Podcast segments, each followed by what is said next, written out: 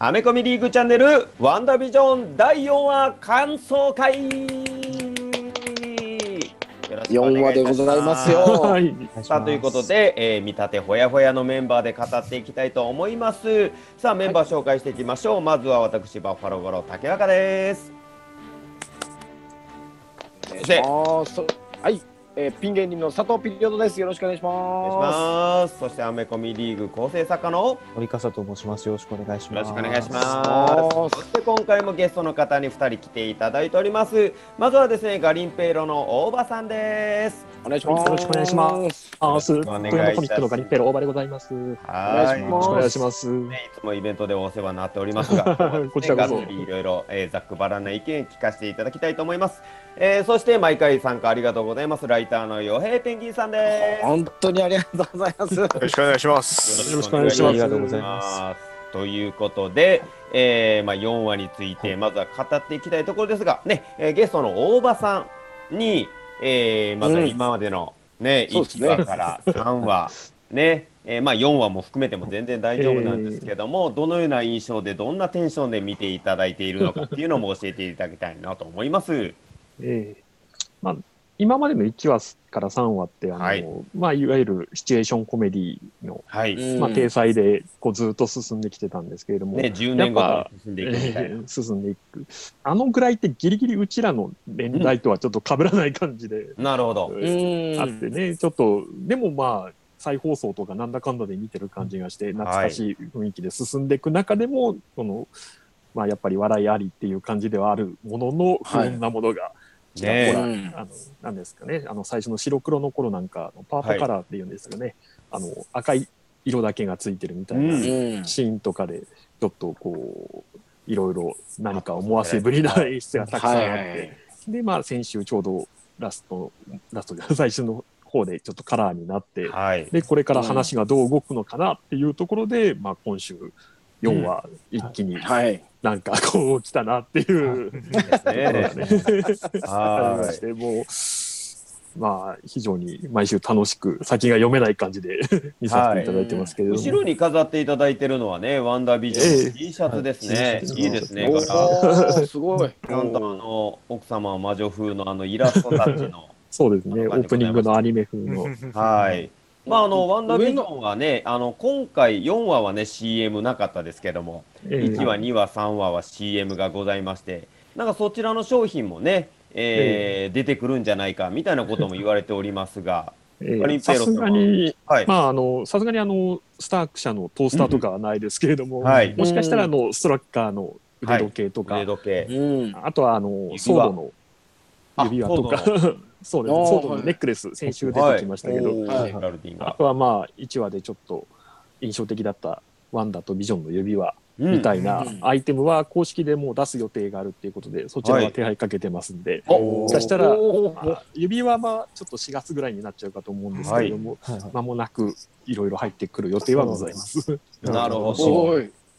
ごい。ね。えこれは皆さんぜひガーリンペーロさんへね、そうでございます。さあ、ということでございまして、このメンバーで、では4話、はい。えー語っていきたいと思いますが、はい。まずはね、はい。先ほどもね、大場さんも言っておられましたが、い。このシットコムでずっと、はい。ね、年代が進んでいくのかなと思いきや、もういきなりちょっと確信をつくと言いますか、整理をさすと言いますか、そのような回でしたね、今回ね。はい。まあね、やっぱりもうタイトルもね、番組を中断しますということで、はい。えー本当に中断えし。どういうことやと本当ちゃんと中断してるわけですようね。ん、でも今まで来てきた謎っていう部分がある程度は、ね整理できたかなっていう感じの回でございますね。はい。思ったより早く明かすんですね。ね結構タイミングっていうのがねやっぱりどのタイミングの話なんだっていうのが初めから、ね結構話題ではありましたけども、あの指パッチンではい。消えたメンバーが、えーみ仲間の指パッチンでハルクの指パッチンで戻ってくる。スイングバッチンで戻ってきた時の。で、えーその後の話っていうことになっておりますね。はい。だからまあ、えー指パッチンで戻る人がいる中まあビジョンは指パッチンでは消えてません。死んではねはいそうなんですよ。うん。ね、あの、まあ、抜かれて、はい。えそうですね。マインドストーン抜かれて、真っ白になっちゃったみたいなね、うん。感じの、えーまあ、終わり方なので、はいね、ゆ直接指パッチンではないというところで、やっぱりはいその辺がちょっと肝になってくるのかなと思いますよね。やっぱみんなが、はいいろんな人たちが戻ってきてよかったよかったいう中、うんワンダにしたら最愛のビジョンは戻ってこないみたいなところが大きな話の筋なんかなとも思いましたけど。なんかそんな感じですよね。そのやっぱり愛するものが戻ってこないがためにウエストビューをはい。こう囲ってうん。っていうやっぱ仮街ごと想世界自分はいね消せるっていうのはなかなかやっぱすごいチートな約良さです約ね。4 4000人の人口ごと消しうん。で、まあ、自分の仮想の理想の世界を作り上げたみたいなはい。ことなのかなって思っちゃいますよねやっぱね。そうですね。はい。まああのーだからいろいろあの謎であってあのクリ、んえー場面をこうやり直したり、えーはいはいダメとか言って、えーやった場面は外からのワンダとは、うんえー考えが違う人たちが勝手に街に入ってきて勝手な行動をしたことに対する結果に対して巻き戻したり、飛ばしたりはい。してたっていうことですね、ラジオの呼びかけであったりとか。はいはいね。あの辺もつながりましたね。ね、あの、うまかったですね。あの、ドローンを飛ばしていって、はいね、うん横にながらの赤色と、うんあれがね、あの世界でははい、ドローンというものがないから、うんヘ。リコプターというおもちゃに変わってるとかいうねわるという。なかなか楽しい演出でございましたねそうでしたよね。はい。ちなみに、あの、ソードの初めのなんか、略称といいますか、正式名称みたいなの出てますよね。はい出てましたね。核兵器観察対応局でしたっけ？はいはい。そうです。地下地殻兵器観察あ隊れは、もともとのソードもそんな感じでよろしいんですかね？えっと、はい。実はですね、兵器ではなくて、ほうえっと、地殻、えっと、生物というか生命体を監視する組織だよという略称になってて、はい。微妙に違うんですよ。なるほど。ただなるほど。基本は一緒で、うん。おそらく、なるほど。まあ、あの、大きくは変更してないけど、うんその、も、もうちょいはい。限定的な組織になってるのかなうんというそうですね。その一応、ソードの字幕がセ Sentient Weapon そうですよね。うんですね。 Observation Response Division ですね。原作だと Weapon が World World になってます。なるほど World なんですよ。だから、えっと世界なんですね。世界知覚監視対応局。宇宙っぽい設定なので、ソードって、まあね。、結構かっこいいやつで、あの、はい。ドドラマとかでは出てないですけど、うんえ、あの、コミックだと、なんていうの、地球の軌道上に、剣の形をした超巨大な人工衛星があって、へー そこが基地になってるっていう、すごいかっこいい設定なんですよね。はいはいはい。で、それが一応、ベースなんだなという感じ。うんで、ソードっていう組織は、これ前も話したかもしれないですけど、ジョス・ウェドンが、はい。あの、アベンジャーズとかの監督をやったジョス・ウェドンが、はい。一応コミックの作家をやってた時うにん。登場させた組織なんですよ。一応ね、ただ、あんまりそこから話をずっとウェドンが書いてったわけではなくて、もういろいろ変わってるんですけど、うん。で、なんかその感じとは結構違うんですよね。なんか、なんか、なんかはいはいはい結構民間の人たち呼び、呼び寄せたりとかね。まあ、あんまりこうだからなんか、シールドの下部組織ぐらいのはい。位置づけなのかなって感じ。なんかその感じでしたよね、ドラマだと。ね、ムですねー捜査官も FBI ですからね。そう、FBI とかも FBI でしたね。やってるやっぱり FBI のままでしたね。なはい。はい。まあそう。ねもちょっとツインピークスっぽいところですよね。いわゆる州を、なるほど。あの問言っ題てる。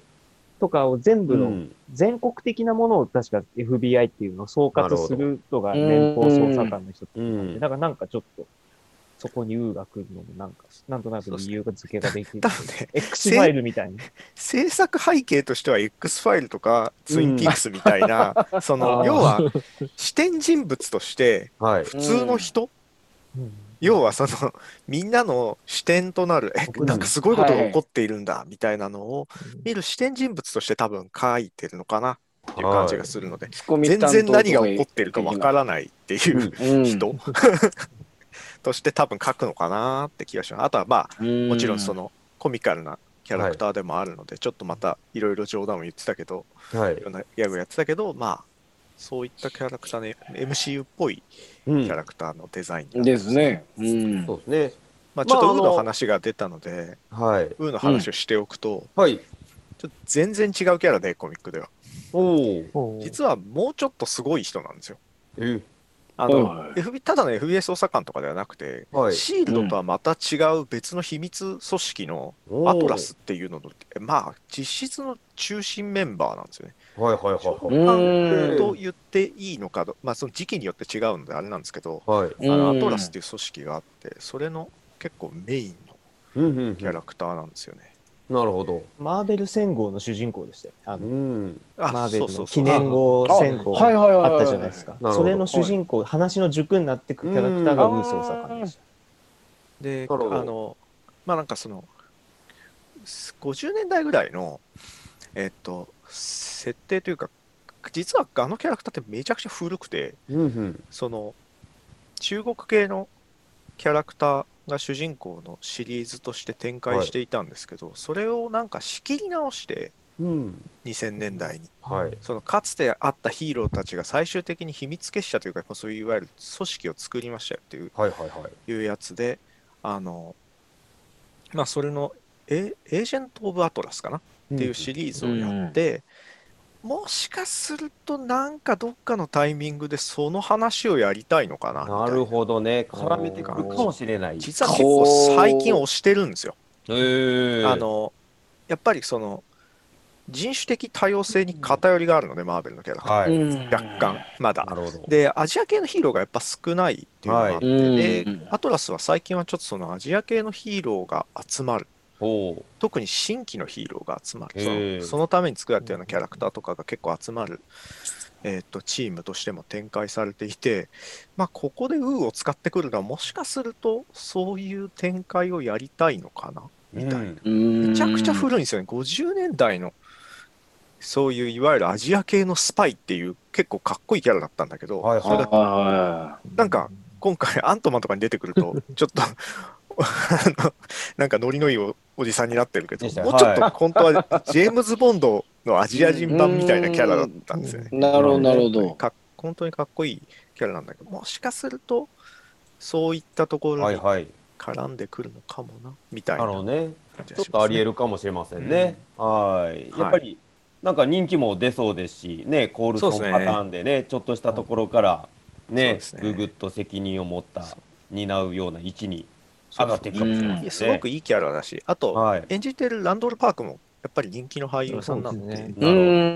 キム・ジョンウン役やったりとかしてます。うん。あ のまあちょっとそのイメージがついちゃってるけどっていうところね。でもすごい多分人気のアジア系では今多分ケンチョンってあのハングオーバー出てた人と、はいはいはい多分このランドール・パークはコメディアンでアジア人は多分うんそうですね。二人争にトップを争うかなり人気だと思います。なので、はいはい。まあ、完全な主役じゃないにせよ、主役級でドラマを展開したりするのは全然ありかもしれない。うんなるほうんもしかしたらその導入なのではという気もする。うん。ねかカードマジックができてるようにな 練習してたじゃないですかアントマンど。はいはいはい。うん。一人でそれがシュッて今回出てきた時になるほどさ。りげなく名刺をうシてッて出るす。ああ、そっかそっか。確かにやってたな。なんかだから、ちょっとね、ギャグキャラなんですけどね。はい。まだね。ね、あの、モニカに対してラジオでこう語りかけるっていうところの役割とかねそうで。すね。うんまあ、声は「う」だったっていうのも結構重要な感じで扱われてますし、そうなんですよね。ね、なんかその感じはもしかしたらね、匂って匂わしちょっとてるかも。あの、あの感じのキャラとはまた違う展開があるかもしれないので、うんもし見てる人は彼は注目しておいた方がいい。YouTube うん結構でかくて俺びっくりしたんですよね。そのはいはいはい。アントマンとワスプを見たときに、はい。ここでジミー・ウーというキャラクターを使って大丈夫なのかと思ったぐらいなるほど結構でかい、俺の中では結構でかいキャラだったので、はいはい。うん。アントマンはその時はちょっともったいないなぐらいに思ってたぐらいですね、じゃなあ。何をするつもりなのかも、うんかなって思ってたんですね。そしたら、うんまさかこんな風に使うとは思わなくて、アントマンはワスプであれあんな感じで出て終わりなのかなと思ったら、はいそんなことはなかった。ですね。ごいですとね。また出てきたと言いましたらダーシーもうん。出てきましたね。来ましたついね。に。ね油断してましたね 全然。ねえでもあのねすごいまた、えー手柄を立てると言いますかねテレビをねつけてしっかりその世界っていうことが、はい。ね、見つけ出すっていういい感じで出ておりましたね。ね出てます映画に、映画に一応つなげるつもりなのかなという。マイティー・ソーの映画のキャラクターではあるので、はい。まあそうですよね一。応つながるのかなぐらいの感じ。まだいなるほどまあ、いまあ、生きてるはいるんだろうけど、はい。まだなんうんかさ、ストーリーをやるのかなというところうんともしかしたらこの話の中だけでそういう絡みなのかもしれないけど、はい。ちょっとまだわかんないですね。ねどでもどういう展開になるかね、ウーと同時にね、また重要な役割になんかなる可能性もあります。なんかいいコンビになりそうな感じもしますしね、あの二人が。ううんん。うん。ですね。なんかやっぱソードっていうところの、えー役割といいますか、うんえーみんなのね力を合わせてなんかこう目的に向かっていくみたいなところもすごく楽しく描かれておりましたし、そうですね。ねすごく良かったですね。はい、でなんかこういろいろ調べてるうちにいろんな町の人たちがねなんかあれは、はいはいはいデイビス夫人だとか、えうんー誰々だとかみたいな感じで出てましたうんね。うんあれはもともとウエスストビューの多分いる人人ってなのことですよね。か。そうだと思います。あの外から出てきたとか、あの突然出てきたんじゃなくて、あそこにいる人たちは巻き込まれているんだという、うんなるほど3話の会話のつながりから多分、はいはい。だから、だからあ後から入ってきた人はその世界にも家がないっていう、なるほど。うん多分設定なのかなっていう感じがしましたね。そうですね。もうあのシーンって。から作り出したんじゃない。ええ。ね。はい。大場さんどうぞ。いや、あの、その、あの人が誰だっていうシーンあるじゃないですか。はい。はい。あのシーンで、その、みんなのこう、名簿の下にあの、うん。ニュージャージーの免許がついてるんですけど、はい。はい。やっぱりあの、隣人の、あの、アグネスだけ、その免許証がないんうんですよね。だからやっぱりあの、散々あちこちで言われてますけど、このはい隣人のアグネスだけはなんか、こう、重要人物なんじゃないかっていう、ね、もうちょっうんなんか、かなり怪しい補強がされちゃったっていう感じがして、だいぶやっ。ぱりなっていう。はいはいはいはい。確かに一番目立ってて、ね、一番関わりもあったのに、アグネスだけが、うん確かになかったですね。え一体何なのか。ーはいはいはい。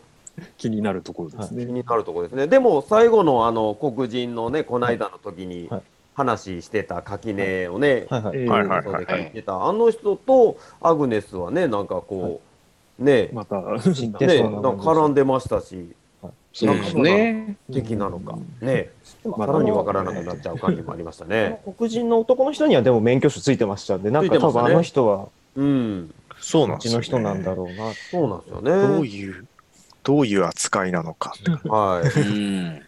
い。でしたね。あの、一応今までの伏線をはいある程度こう説明してくれる回ではあったけど、うん全部は出しちゃわないというそうでしたね。だからこあのずっとネネタとして温存してたんであろう、はい。あの、まあ、今回名前が分かりましたけど、はい。えっと、モニカ・ランボうん。うんーが出てきますよね。かなり重要なキャラなになるはずなのでじゃ、あちょっとモニカ自体は説明してもらっちゃっても大丈夫ですよね。その原作としてのは。うん、いいいいいいかな？えじゃあまあ、原どうしても正体を知りたくない人は、あの、今ここで、あの、ね、10分ぐらい飛ばした方がいいと。そこが絡んでくるかもしれない。ちょっとでも、と、はい。まず、まず大前提として、はいえっ。と、モニカ今回、えっと、ジェラルディンっつって前は出てましたけど、出てましたね。あのーモニカ・ランボーというキャラクターは、えっと、はい。これ、覚えてる人がいたら結構、まあ、あのちゃんと劇中で説明されてますけど、キャプテン・マーベルに出てきたマリア・ランボーっていう、はい。あの主人公の、まあ、相棒として出てきた、はい。はい。親友、親友ですね、親友として出てきた、あの、はい。マリア・ランボーの娘であるっていうところで、なんか、あこういう感じのキャプテン・マーベルのつながりなんだなぐらいの、はいはい。ぼんやりとした多分つながりなんだけど、まあ、結構驚きだったのは、マリアがまずそもそもソードっていう組織を、あの,、うん。あの後、ねはいまあ、要は宇宇宙と関わることになったので、はい。キャプテン・マーベルという存在と関わるようになったので、そこからまあ組織を作ることになったっていうところが、まあ、そうするとシールドとのつながりはもちろんあるわけで、はい。でニック・フューリーも面識があるか、多分あるはずなので、あのタイミング。うん。なので、あのまあつながりがお話的にあるのかなっていうところもあるのとはい。あとですねなんつったってモニカ・ランボーがあれなんですよ。あのアベンジャーズの中でもかなり重要な実はコミックの方では、はい。モニカ・ランボーっていうキャラクターは非常にでかいキャラクターで、うん。キャプテン・マーベルが死んだ後、えっ、と、はい。いわゆる最初のキャプテン・マーベルっていう、はい。コミックの方のキャプテン・マーベルが死んだ後に、あの、別の、全く関係ない形で、キャプテン・マーベルというキャラクターとして出てくるのが、はあの、あの、モニカなんですよ。はい。で、うパワー的には似てるんだけど、設定的つながりはない、うん。あの、キャラクターとして出てきて、ただ、かなり長らく、はい。あのキャプテン・マーベルをやっていたので、うん時代によってはキャプテン・マーベルと言ったら女性だし黒人のはい。キャラクターって感じだったんですよね。うん。でそんなところもあったんですけど今のえっ、とまあ形のはい。えっ、とキャロルになるっていうのが、はいまあ比較的最近の展開ででして、うん。あのそれをこうお話としてはつなげてくるのかなみたいななるほど。どうどういうふうになるかは全然わかんないんですけど、うんちょっとはいなんていうの先輩後輩の順番が変わったはいはいは感じ、ん、で実はそのフォトンってあの前の映画の方で、い。はい。えっと、お母さんの方があの子どあ、えっと、コールサインで使ってたフォトンっていうのが実はヒーローの名前で、うん。キャプテン・マーベルがうん2人存在するとめんどくさいので、はい。後でうん。あのモニカの方はフォトンうん。って名乗り出すんですよ。うん。でまあその後パルサースペクトラムだっけな？うん。っていうような感じで名前をコロコロ変えていくんですけどあの、はい。コミックの中でも結構ネタにしててその、はい。うん。私の方がキャプテン・マーベルが長かったっていうのはちょっとやっぱりネタとして出てくるぐらい。でも別にてあの仲が悪いとかいうことはないんですよ。はいないけど、一応そういうような感じでで結構重要なキャラクターなのでもしかするとまあ直接キャプテン・マーベル2につながるっていうふうに言われてたので、まあ、うんここがつながってくるんでしょうね。ただうん今んとこパワーとかなさそうですが、どうなるでしょうな。ですよね。はい。はい。まあ、まあ、ただ確かに病院でぶつかってた時にあんま痛がってなかったなって。で、ぶつからめちゃくちゃ痛がってたけど、ちなみにめちゃくちゃ嫌がってたよ。ちなみに一応後天的なパワーなので、ああ、なるほどね。どこで手に入れるかは分かんない。ナチュラルボーンではないけどね。うんあれと一緒なんで、キャロルと一緒なので、はいあの後天的に似たようなパワーを手に入れるっていう形の設定なので、はい。まだ今のところは、ただ、まあ、すげえ、これは完全な想像ですけど、はい。ソードが設定がちょっと変わって、武器の研究をしてるっていうところが結構引っかかるところで、おうーんあーまあなんか、面白い。なんかそこがありそうだな、みたいな。やっぱ宇宙と戦わなきゃいけないっつって多分作った組織なので、まあもしかすると、もうより後天的な研究的なもので生まれたり、事故でパワーを手に入れたりとか、そういう形になるのかな、なんて思はいった。りしていますが、まあちょっと、なので、あのキャラクターもドラマだけでは全然終わりじゃないぞという、まあ一応。ぶっちゃけしまうと、2には出ることは決まっているはずなので、はい。うん。ちょっと注目しておいてほしいですね。はい面白い。はい。まあ、なんやかんやありまして、最後はね、今夜は何を見るみたいな感じで、うん。ね、次の展開みたいなところも気になるはいけども、結構ちゃんと4話で、まず一旦ね、仕切り直しといいますか、はい。えーこういう世界観なんだよっていう話。そうですね。で、まあ、えーワンダが作る世界と、えーそこに干渉しようとしてるとか、この関係ですよね。これがどのような感じになっていくかっていうことですよね。うんうん。さあ、次回じ次回からだ同時進行で見れる形になりそうなことですよね。なので、次からはシットコムっていう形はもうなくなっていくんですかね、これね。どうなんでしょうねそれがやっぱ楽しみだったんで、多分、でもうん70、80、90、やっぱりフレンズとか、うんああいうこととかは、まだいけるもんね。多分あと全然。と思うん2ですよね回はやると思うんですよね。80年代、うん90年代はそれぞれやっぱり映像の雰囲気も印象も違うはずだし、ネタとしてそこ使わないのもったいないんですよ。絶対50年代よりはいあの映像的に今受けるのは 受けるというか、はいやっぱり映像的に作ってて面白いと思うまあまあってことですよねやっ。ぱね、その辺だと思うんで。90年代をちょっと再現をかっこよくやってくれたらすごいうん。ですね。やっぱ、そ恐ろそろ来ると家族やって思うんですよ。ライバルを。まあ、フレンズかな、なんだろうなとは思いながら、フレンズかなとは思う。僕はシンプソンズみたいなアニメになる可能性も全然あり得るかもしそれれない。は全然あるな。うんただ、なんか映像として、予告としては出てきてないので、その辺がどうなる串のか。もしくはもうちょっとトレーラーかではね。あれ、はいはい。トレーラーではあのワンダとビジョンがあのコミックのコスチュームを着てるっていうシーンがあったんで、あれがはまだ出てきてないんで、うん。あれがどうかなって80年代編かなという気はしますね。なんかストレンジャーシングスっぽい。クオリティなんですよね。あの、まさに80服とかが年代ですね。80年代っぽい。で、うんあの格好自体もそんなに新しいデザインじゃないので、はい。えうーん、なるほど、なるほど。なんかそういう感じかなとは思うけど、うん、じゃあまあ一旦こういうことですよっていうのを分からした上でまたちょっとこういろいろ突き進んでいくみたいそな。感じでシットコンもね混ぜてやっていただければ。見てる方もねすごくちょっと一旦整理できたんです。もうやっぱりすごく楽しめる感じになってます。いや、楽しかったですね。ねえ。はいまたここまでで。さらなるちょっとあの謎が出てきてもはいなんか、はい。いいか、いい中間発表だった感じしますね。うん。本当に。はい。大体ここまでで2時間なのわけですよ。うんはい。だから一本、ここで。映画だったら1本ここでかけてるぐらいなんですけど、はまあ前編としてはだいぶ面白い作りだったかなうん。ほぼ大体中間に来たはず4話あ9話編成の中の4話なのではい。はい大体中間でここでネタばらしをしてあの視聴者の心を掴んであとは駆け抜けていくっていうのがうん。作りとしても理想だと思うのでやっぱ確かに。ここただ結構貯めたなって感じがしますね。なるほど。うん。不安になっちゃうと思うんですよね作ってて。はいはいなんか多分ね3話目あたりからうん。大丈夫かなってみんな思うはずなんですよ。うん。見てる側も。確かにね。見てる側これ終わんのかなみたいな。はい。それをちゃんとこう払拭してくれるというか、いや、ちゃんとお話は終わるし、うん。ちゃんとマーベル・シネマティック・ユニバースにがっつりつなぐんですよっていうのをね、なんかその辺のバランス取りうまいですよね、本う当に。ん。下手したら離れていきそうなところをうまくググッとつけながら。いや、ドラマの作り方がうまいんだなという感じがしますうね。うん、と思いますね。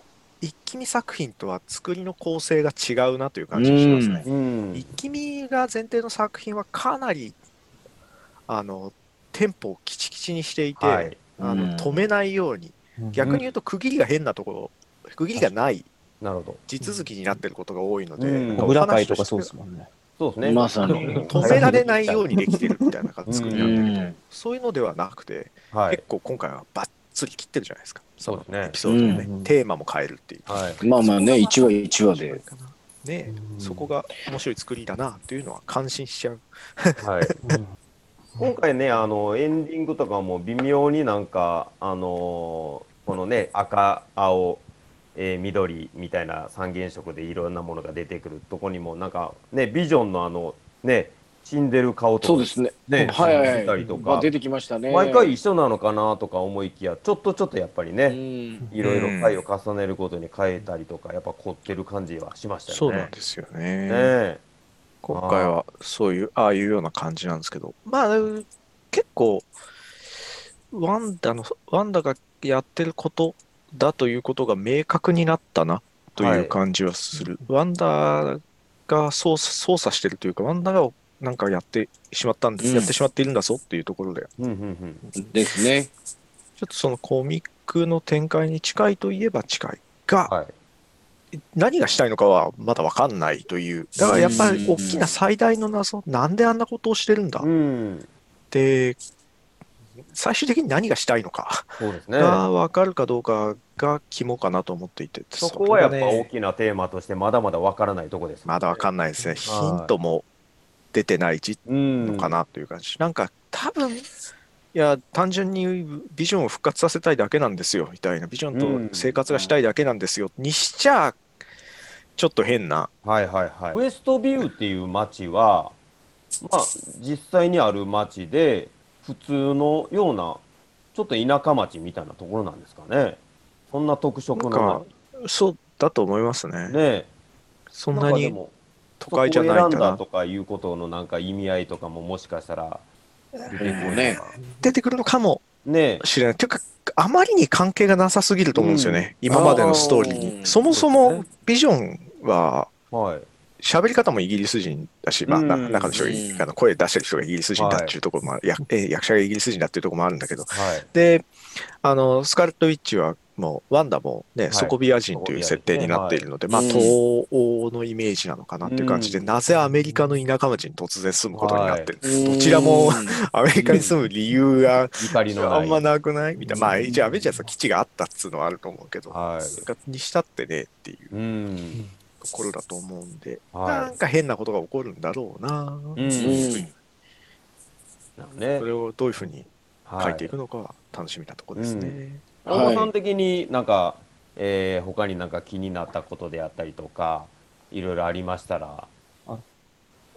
になったところ、はい。あのーやっぱりそのソードの方で解析してるときに、あの、ホワイトボードにいろいろ書いてったと思うんですよ。うんこれは現実なのかとか、はい。あと、なぜ六角形なのかっていう。うんうん、あ書いてましたね。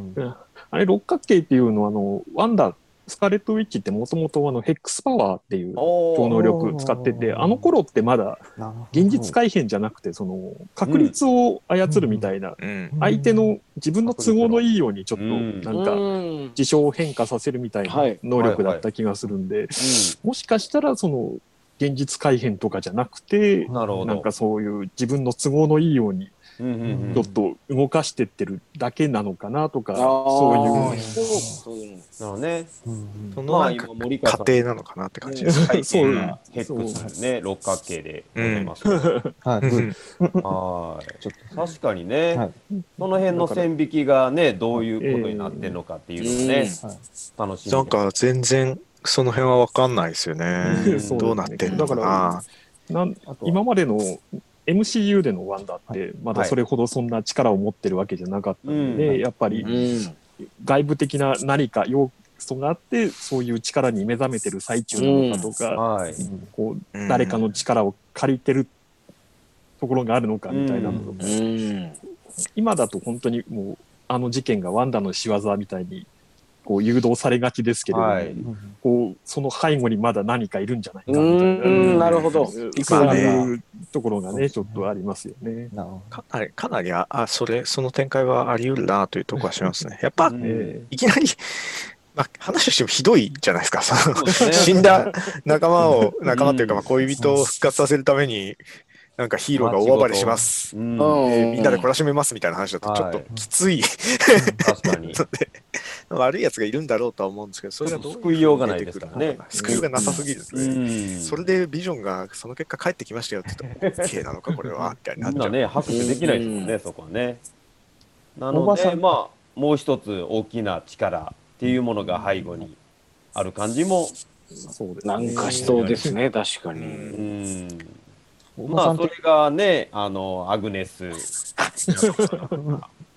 ねはい。そうねですね、確かでもアグネスはやっぱ役者さん的にもなんかすごく重要な感じはしますよに。ね。有名な女優さんですからね。ねえ、はやっぱ存在感ももうやっぱかなりはもう群抜いてますし、うん何かあるなっていうそういう匂いは ブンブンブンブンさせながら毎週毎週見ておりましたね。よね。うんまあでもかなりノーヒントかなという感じはしますね。うん。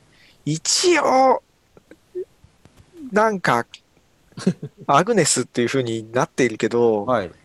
一応スカルト・イッチに関連するうんデカキャラクターとして、アガサ・ハークネスっていうのがいて、おお同じ名前の。はい。あの、うんまあ簡単に言うと師匠になるんですよ、スカルト・イッチの。おお。パワーを解放する人。うわあ、なんか、えっと師匠だったらありそうやな。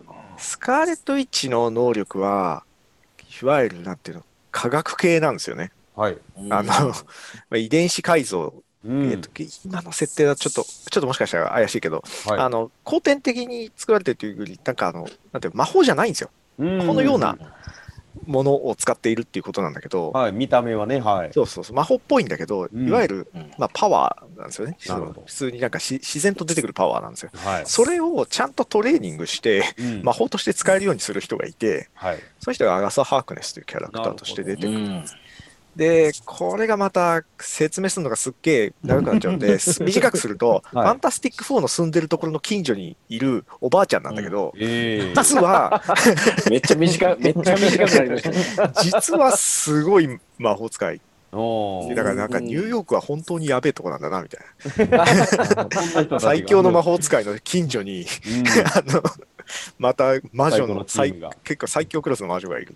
え本当にすごいやつなんですよ。えなるほどなるほど。として出てくる。で、うん。一応それで、あの、まあ、スカレット・ウィッチの師匠になるっていうキャラクターなんですよね。まあ、もしかしたらその助言を受けて動いてるっていうところがありますが、うん。それがワンダのことを思ってなのか、うん。はめようとしてうん。やってるのかうんみたいなところも結構ね、重要やったりしますからね。はいはい。はい。はいはい。ちょっとね、ただ、キャラとしてはあんなはい、面白い感じのキャラではない ないので、なるほど。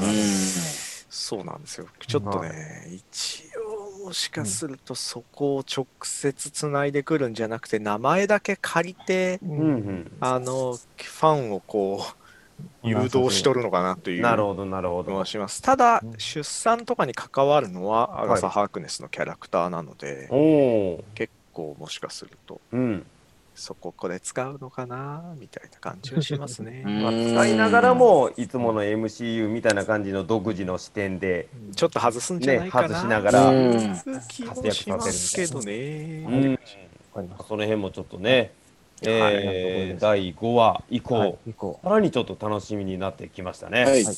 はいということで、えーまた一旦整理はしましたが、まだまだ不思議な部分もたくさんあります、まだ全然わかんないですね。うんまあ、今度は子供たちとの楽しいシットコムなんかも期待しながら、はいはい。えー物語の革新、はいえーまたまたいろんなね他の MCU キャラがまた出てくるのかはいみたいなところもうん楽しみながら、ねなんかもうすごい作品と関連していきそうですね。うう。うんんこれ結構すごい欲張りな作りになってきてますよね。うんそうなんですよね。ねストレンジからもなんかね、ソーも行くし、アントマンはキャプテン・マーベル。でマーベルも舐めるしっていう。ねえ。ね。この大きな風呂敷をはい。どのように包んでいくのか。どのように進んでいくのか 全然わかんないですね。はい。まあ我々はね、はい。まあこんな感じで、はい。えーああだこうだ、そうとか、あれはこうじゃないのと言いながら、またもや、えー第、今度は5話ですね、はい。えー楽しみに待っていきましょう。はいございまして、え T シャツも買いましょうはい、えーログッズの方は、えーはいガリペロさんはい、ぜひ。さん。ガリペロさんで。なんでし通ょうね。ね、えーこれからもグッズになりそうなものが出ることを祈るばかり。フィギュアは出そうですかね、ガリペロさん。フィギュアはフィギュア出そうですかはちょっとね、うんワンダービジョンに関してはちょっと、なんでしょうね、今のところ予定が、そんな噂は入ってない感じですすか？さん入ってこないですね。まあ、やっぱこう、なんかちょっと謎めいた感じで作ってる分、商品化しにくいっていうのもあるかもしれませんね。そうですね。はい。うんこれじゃないのがすごいなって感じがしますね。結局、それでも商品はひねり出してくるんだ、みたいな。気になった商品があれば、僕そうですね。T ばシャツはまだね、その、えー二つ。二つだけですか？まあ、2つというか、1種類だけですけれども、はい。まあはい、今後いろいろ入ってくる予定ありますので、はいはいはい。ぜぜひ。ですね、それね。Twitter など SNS でちょっと情報もですね、皆さん仕入れて、はいぜひこんな時期ですが、ガリンペイロさん、お店行ったり、通信、通販とかもねえー通販もね、ね、通販ってますんでりますから。はい。ますので、よろしくお願いいたします。さあ、ということで、大注目のワンダービジョン、えー次回は第はい5話で、はいえー第五話またお会いしたいと思います。本日はどうもありがとうございました。あありがとうございます。